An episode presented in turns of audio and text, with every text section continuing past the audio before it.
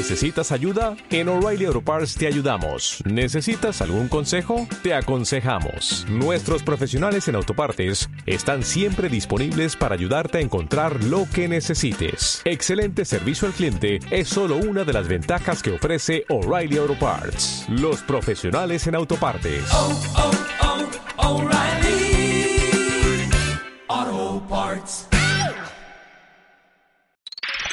Radio Claret América. Transmitiendo por Internet. Con estudios y oficinas en el 205 al West de la Monroe Avenue en Chicago, Illinois. Quinto piso. Con teléfono 1844-526-3767.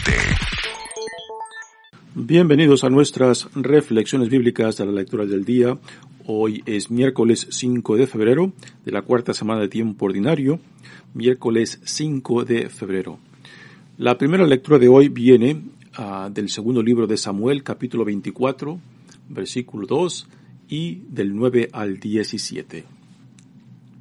En aquellos días el rey David dijo a Joab y a los jefes del ejército que estaban con él,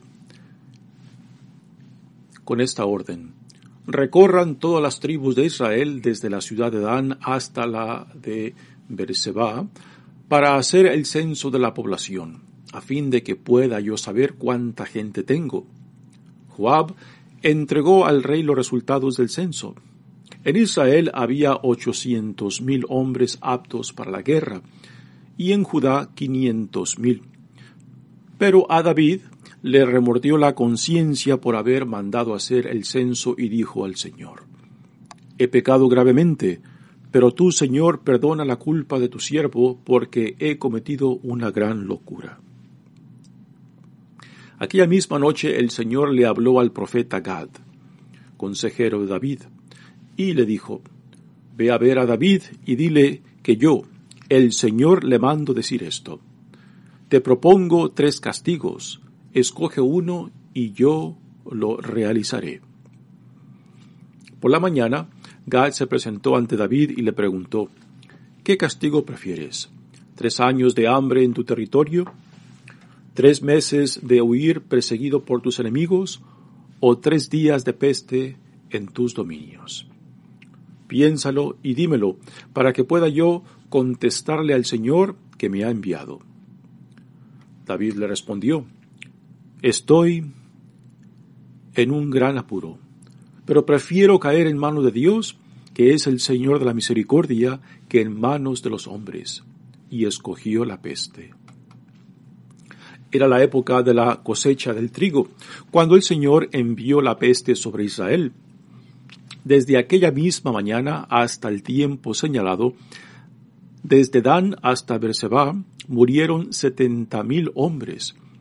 Pero cuando el ángel del Señor había extendido ya su mano hacia Jerusalén para desatar ahí la peste, el Señor tuvo compasión y le dijo, Basta ya, retira tu mano. En ese momento el ángel se hallaba cerca de Jerusalén, en los campos de Arauná el Jebuseo. Entonces el rey David, angustiado por el exterminio, oró así. Soy yo, Señor, el que ha pecado. Soy yo, el pastor, quien ha obrado mal. ¿Qué culpa tienen ellos, que son las ovejas? Castígame pues a mí y a los míos. Palabra de Dios. El salmo responsorial es el Salmo 31 y el responsorio es, Perdona, Señor, nuestros pecados. Perdona, Señor, nuestros pecados. Dichoso aquel que ha ido, que ha sido absuelto de su culpa. Dichoso aquel en el que Dios no encuentra ni delito ni engaño. Ante el Señor reconocí mi culpa, no oculté mi pecado, te confesé, Señor, mi gran delito, y tú me has perdonado.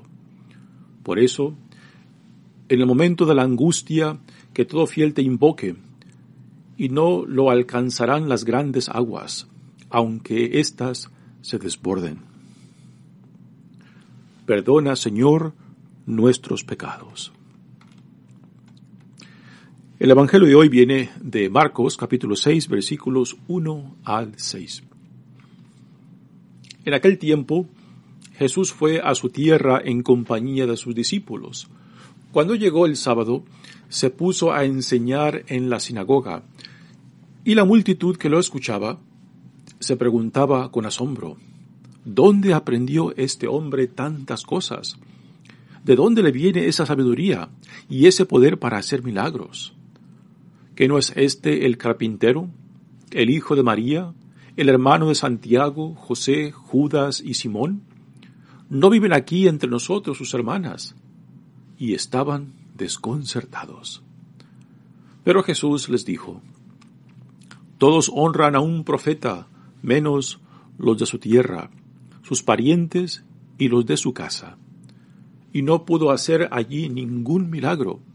Solo curó a algunos enfermos imponiéndole las manos. Y estaba extrañado de la incredulidad de aquella gente. Luego se fue a enseñar en los pueblos vecinos. Palabra del Señor. Nos encontramos ya hacia el final ah, del segundo libro de Samuel y también cerca, muy cerca ya de la vida de David. Ya David ha reconquistado otra vez su reino, ya se ha establecido nuevamente en Jerusalén después de la rebeldía ah, de su hijo Absalón. y ahora tenemos a David ya, digamos, en su vejez, en su madurez, contemplando su reino y quizás su legacía. Y, y hace algo muy interesante, ¿no?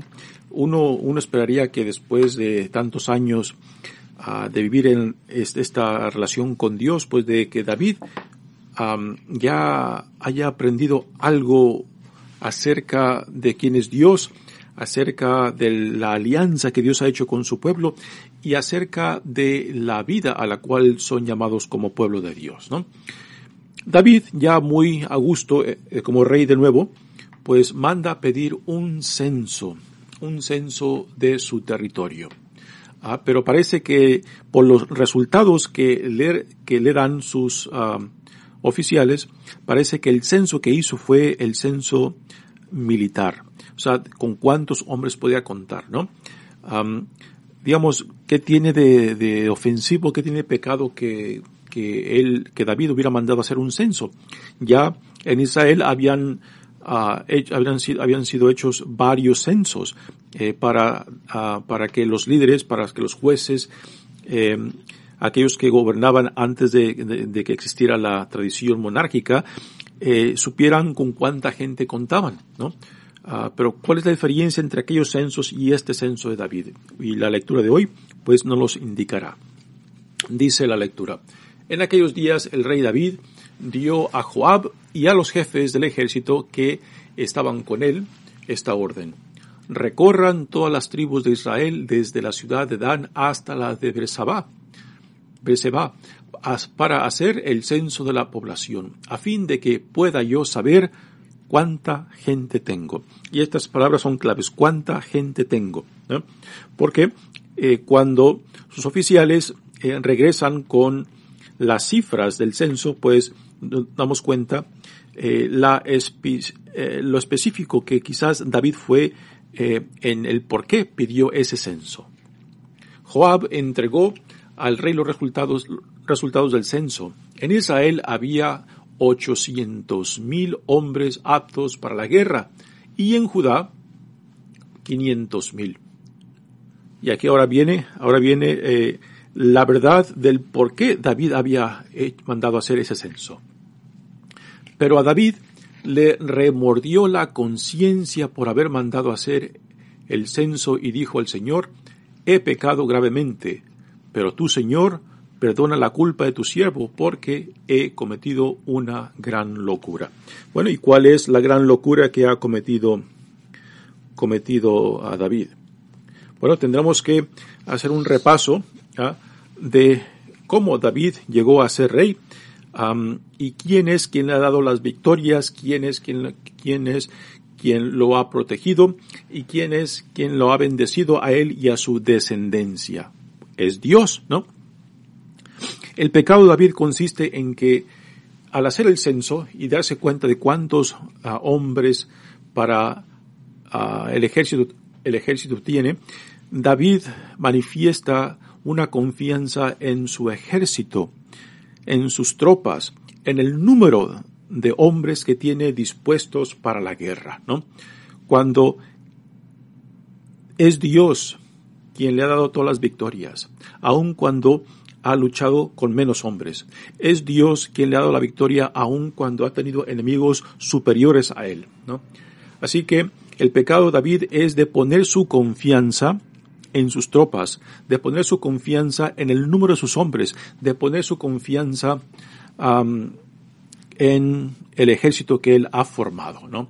Y ahí en eso consiste cuando, cuando David sabe muy bien que es quien es por decisión de Dios, tiene lo que tiene por decisión de Dios, tiene la paz que ahora, que ahora goza en su territorio por, uh, por el brazo fuerte de Dios, ¿no? Sí que el pecado de David es este, de que ha puesto su confianza en el número de sus soldados y no en Dios que le ha dado todo lo que es y lo que tiene. Y lo ha bendecido por encima a él y a toda su descendencia que está por venir, ¿no? Así que este es el gran pecado de David. Y uno se preguntaría, bueno, ya para esta edad, ya para esta madurez de David, debería de haber sabido, ¿no? Y por eso David reconoce él mismo, como lo dice esta lectura, de que ha cometido una locura. Se ha olvidado de dónde proviene todo lo que él es y lo que tiene. ¿no? Esta es la gran locura que ha cometido David. Aquella misma noche, el Señor le habló al profeta Gad, consejero de David, y le dijo, ve a ver a David y dile, que yo, el Señor, le mando decir esto. Te propongo tres castigos, escoge uno y yo lo realizaré. Así que ahora Dios, Dios uh, le propone tres opciones para David como castigo por el pecado que ha hecho en poner su confianza en el número de sus tropas en vez de que, en vez de poner su esperanza en el Señor, quien le ha dado todo lo que es y todo lo que tiene. Por la mañana, Gad se presentó ante David y le preguntó, ¿qué castigo prefieres? ¿Tres años de hambre en tu territorio? ¿Tres meses de huir perseguido por tus enemigos o tres días de peste en tus dominios? Piénsalo y dímelo para que yo pueda contestarle al Señor que me ha enviado. Así que Gad, mandado por Dios, va ante David y le da el mensaje que Dios le ha dado uh, para que escoja una de las de las tres opciones como castigo. David le contesta, estoy en un gran apuro, pero prefiero caer en manos de Dios, que es el Señor de la misericordia, que en manos de los hombres, ¿no? A pesar que David reconoce su, su pecado y su ofensa, pues a últimas también reconoce de que Dios es misericordioso. Y escoge la peste en tres días. Era la época de la cosecha, dice la lectura del trigo, cuando el Señor envió la peste sobre Israel desde aquella misma mañana hasta el tiempo señalado. Desde Dan hasta Berseba murieron setenta mil hombres. ¿no? Y aquí, y aquí tenemos, tenemos en claro, ¿no? Eh, las consecuencias de las decisiones, de las ofensas y pecados de los que son líderes, ¿no? Que son ellos los que toman las decisiones y son a veces los inocentes los que pagan las consecuencias. David reconoce, reconoce estos hechos, ah, de que fue él quien actuó ah, pecaminosamente, ah, desconfiando de Dios, quien le ha dado todo lo que es y todo lo que tiene, y poniendo a él su confianza en sus tropas y ahora es, es su pueblo, sus ovejas, como él dice, los que están pagando las consecuencias de su ofensa. Y, esto no solamente ocurre entre, entre líderes. quizás las decisiones de los líderes son, son, más, tienen, tienen, más grandes consecuencias porque eh, tienen más grandes implicaciones por que gobiernan, porque eh, sus decisiones pues están amplificadas sobre todo el país o el territorio por el cual gobiernan. Pero igualmente también nosotros a veces a causa de nuestras acciones, a causa de nuestras decisiones, pues también a veces somos causantes y responsables del sufrimiento de otros que ni la deben, pero son los que la pagan. y aquí ah, no podemos lavarnos las manos tan fácilmente nosotros, este, queriendo justificar eh, con algún argumento el por qué uno decide, el por qué uno hace lo que hace, ¿no? Cuando las consecuencias la pagan otros que son inocentes, que no la deben. Quizás serán responsables de otras cosas, pero cuando otros sufren por mis decisiones, por mis opciones, pues uno tiene que hacer conciencia de esto y uno tiene que a últimas tomar responsabilidad de esto, sino no solamente ante Dios, sino también ante aquellos que sufren inocentemente por las decisiones que uno toma, por las opciones que uno toma. Dice, continúa la lectura. Pero cuando el ángel del Señor había extendido ya su mano hacia Jerusalén para desatar ahí la peste, el Señor tuvo compasión y le dijo, Basta ya, retira tu mano. Ah, en ese momento el ángel se hallaba cerca de Jerusalén, en los campos de Arauná, el Yebuseo. Eh, hemos de notar aquí de cómo la peste es personificada ah, por el ángel del Señor. O sea, de que eh, las tragedias tanto naturales como guiadas por el hombre, eh, por medio del lente de la fe, pues son interpretadas como llevadas a cabo por, por, Dios. Y aquí el ángel del Señor eh, personifica, personifica la peste que cae sobre el territorio de Israel. Entonces el rey David, angustiado por el exterminio, oró así. Aquí vemos, eh, aún así, David ha reconocido su, ah, su pecado, ¿no? Y en, verdad, ah, la grandeza de David se manifiesta en su humanidad. Eh, David no es un rey perfecto, no es un hombre perfecto, ¿no? Ah, tiene sus defectos, ha cometido cosas terribles, pero también no podemos negar que tiene eh, una humanidad muy profunda de que no deja de reconocer, reconocer el cómo él fue escogido, cómo fue puesto por Dios como rey para guiar, para proteger a su pueblo y cómo sus decisiones pues ahora están dañando, hiriendo y matando a su propia gente, que él siendo el pastor, pues sus ovejas están sufriendo las consecuencias de sus decisiones, ¿no? Y David no, no se justifica, no se esconde y admite su culpa. Y, es, y, es impresionante, es, es digno ver eh, cómo David se postra ante Dios reconociendo su pecado ah, y cómo ah, admite su culpa y cómo pide, ah, le pide a Dios ¿no? que, que, que lo castiga a él, que es el, el, responsable y culpable y no, y no a su pueblo. Entonces el rey David, angustiado por el exterminio, oró así, Soy yo, Señor, el que ha pecado, soy, soy yo, el pastor, quien ha obrado mal. ¿Qué culpa tienen ellos que son las ovejas? Castígame, pues, a mí y a los míos. Realmente este, ah, aquí podemos decir que se refleja la humildad ah, de David aún en medio de su pecado, ¿no? Ah, y es digno de, de, reconocer esta humildad, esta humanidad, esta sencillez de corazón. Y repito, esto no justifica lo que él ha hecho, pero esto lo podemos ver, lo podemos ver este, en nosotros mismos, ¿no? De que a pesar de, de nuestros pecados, a pesar de nuestras faltas, a pesar de lo corto que quedamos en muchas cosas, pues tampoco podemos reducirnos simplemente a nuestros pecados. Cada uno de nosotros somos mucho más que nuestros pecados, somos mucho más que nuestras faltas, ¿no? Y aunque a veces nos duela reconocer nuestros pecados y nuestras faltas, tampoco hemos de perder de vista lo bueno que hay en nosotros, ¿no? Y hemos de mantener en tensión este, estas, estas realidades de que sí, hemos pecado, quedamos corto del ideal al cual somos llamados, pero que también en nosotros hay, hay esta, ah, esta dignidad, esta realidad que también es buena, que también am, busca ser redimida y busca llegar al ideal, a la vida a la cual Dios nos llama en Jesucristo, ¿no? Y estas dos realidades tienen que mantenerse en tensión, de no simplemente negar o denigrar lo bueno que hay en nosotros cuando vemos el pecado, ¿no?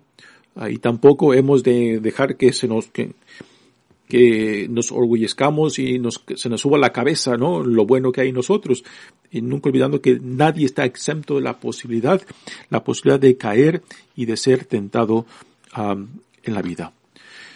Muy bien, hermanos, pasamos ahora al Evangelio de hoy.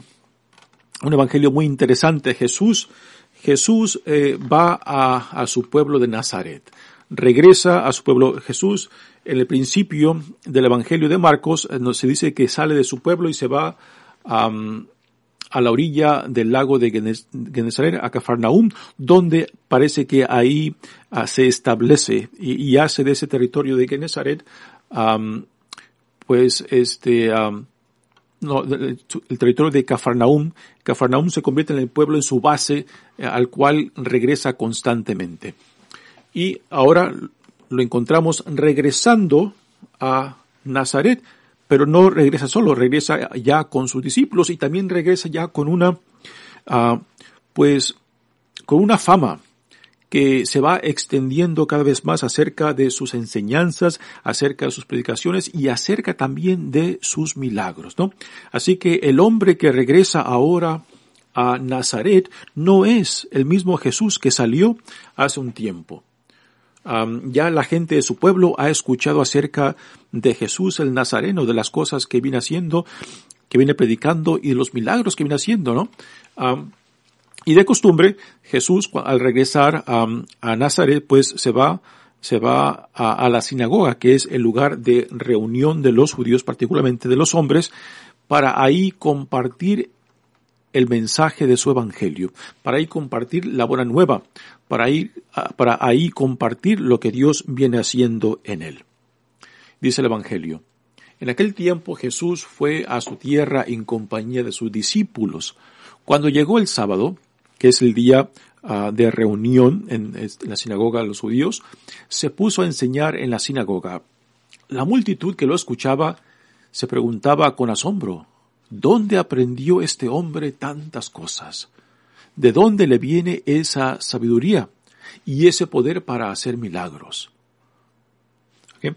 Así que la gente que lo escucha reconoce que hay algo nuevo, algo diferente en, Jesús. Este hombre que lo vieron crecer, eh, que lo vieron crecer en Nazaret, ¿no? Pero que ahora que lo escuchan y que están al tanto de la fama que va adquiriendo, pues no pueden, no pueden conectar la fama con el hombre que ellos vieron crecer. No pueden conectar lo que están escuchando, su sabiduría, su conocimiento, su poder, este, el poder de Dios para llevar a cabo milagros con el hombre que ellos conocieron, ¿no? Y no saben qué hacer con estas dos ah, imágenes que ellos tienen de la fama, de lo que han escuchado y del hombre que ellos vieron crecer, al Jesús de Nazaret. Reconocen todo esto, pero algo les impide dar ese segundo paso para ah, verdaderamente ver al Dios manifestado en él. Y dicen, ¿qué no es este el carpintero, el hijo de María, el hermano de Santiago, José, Judas y Simón? ¿No vive aquí entre nosotros sus hermanas? Y estaban desconcertados, ¿no? Así que cuando se encuentra con estas dos realidades del Jesús que ahora viene con una fama eh, de, ser un gran predicador y de, de un ah, obrador de milagros, y el carpintero que vieron crecer Nazaret, y a últimas, lo reducen simplemente al carpintero.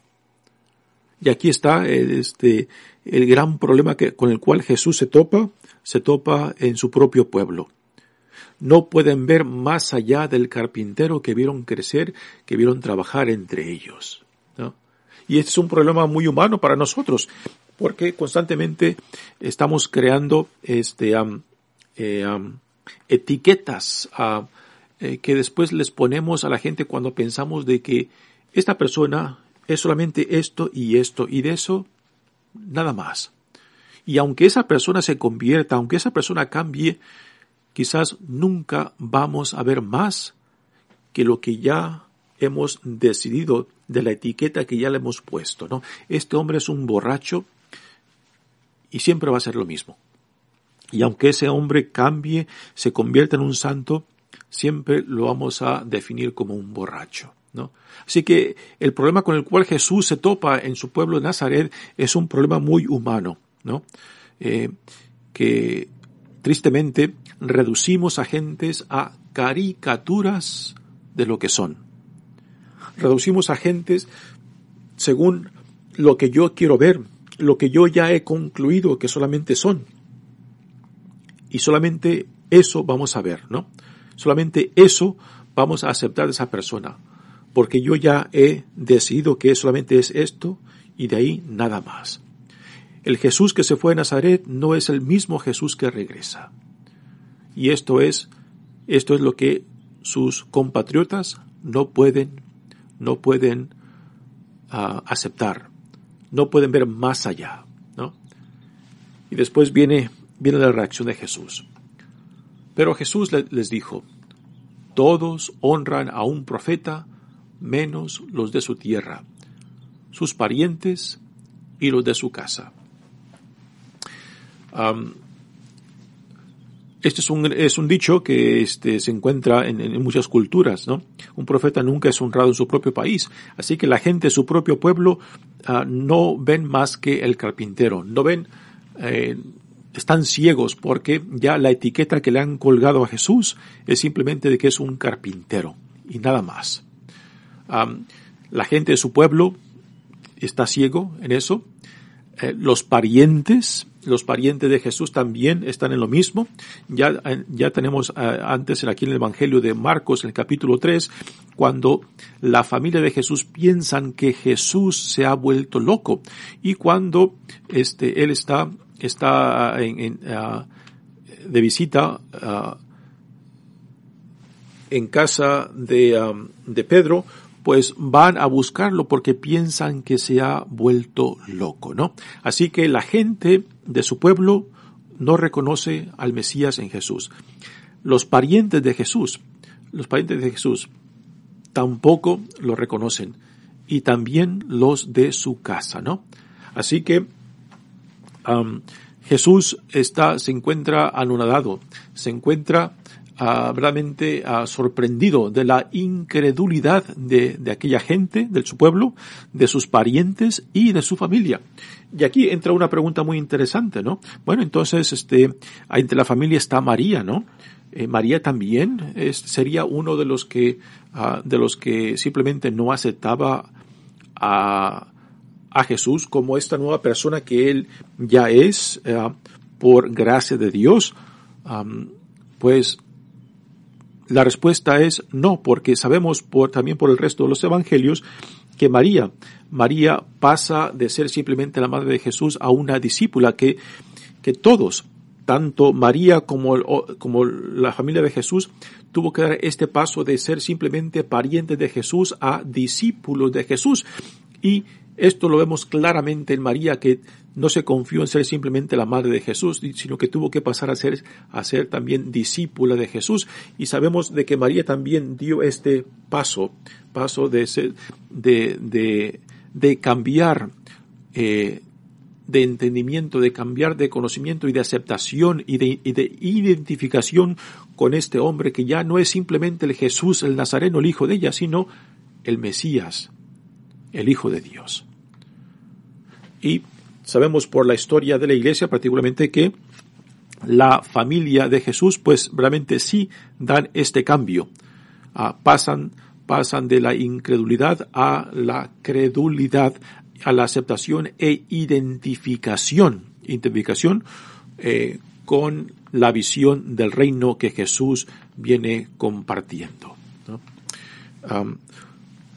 Realmente una situación muy interesante. Ah, nos dice la, lectura del Evangelio ah, y, no pudo hacer allí ningún milagro, ¿no? para que los milagros se lleven a cabo, pues tiene que haber la apertura de mente, de corazón. Tiene que haber la posibilidad de que el poder de Dios habita, está manifestado en este hombre, ¿no? Y es, y es la dificultad que Jesús tiene de que aunque quiera hacer milagros no puede porque la misma cerrazón de corazón, la misma cerrazón de, ojos, la misma cerrazón de la fe, pues les impide, les impide recibir la gracia, el poder y el espíritu que está activo y dinámico en él, ¿no? Y uno puede imaginarse, ¿no? La gran tristeza, la gran tristeza de Jesús de que entre su propia gente, entre sus propios parientes, entre su propia casa, pues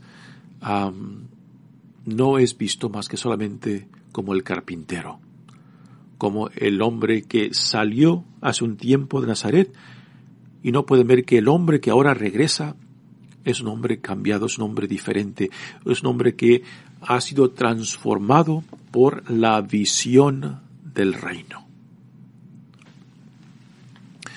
Y dice las últimas palabras del Evangelio de hoy, y estaba extrañado de la incredulidad de aquella gente. Luego se fue a enseñar a los pueblos vecinos, ¿no? Ah, y esto también es muy indicativo de que Jesús, a últimas, no podía simplemente quedarse con la tristeza de la realidad que encuentra en su propio pueblo de Nazaret, sino que ah, quizás con, la, con esa misma tristeza, pues, este, eh, sale y sigue su misión. Eh, con esto podemos este, nosotros entender de que a últimas también esa experiencia de tristeza, pues quizás, no quizás, Jesús la pone en manos de Dios, ¿no? Jesús como verdadero hombre y verdadero Dios, este, pues vive todas las, experiencias humanas y vive la tristeza ah, de encontrarse con esa cerrazón de corazón, de mente y de fe, ¿no? Pero a últimas, Jesús la pone en manos de Dios. Y a últimas, esa confianza que Jesús pone en Dios también hace posible que muchos de Nazaret, particularmente los de su casa y los parientes, pues den ese cambio, ese cambio hacia el reino que Dios está inaugurando en Jesucristo nuestro Señor.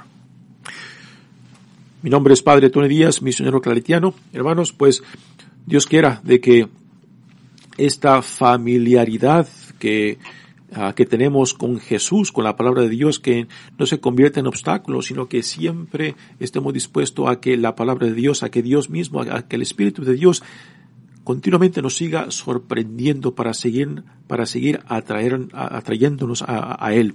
Y nunca, nunca caer en esta, en este engaño, en esta ilusión, ¿no? De reducir tanto a Dios o a otros con las etiquetas que muchas veces creamos acerca de esto. Y este es un gran problema eh, nuestro con Dios también, que cuando hemos reducido a Dios a una caricatura nuestra, pues esa misma caricatura que creamos de Él, pues se convierte en obstáculo para dejar que este Dios nos siga sorprendiendo, nos siga llamando. El problema no está con Dios, el problema está con nosotros de cómo reducimos tanto a Dios y a personas a caricaturas de lo que son. Bien, hermanos, que Dios los bendiga y nos vemos para el, siguiente, el siguiente día. Radio Clareda América.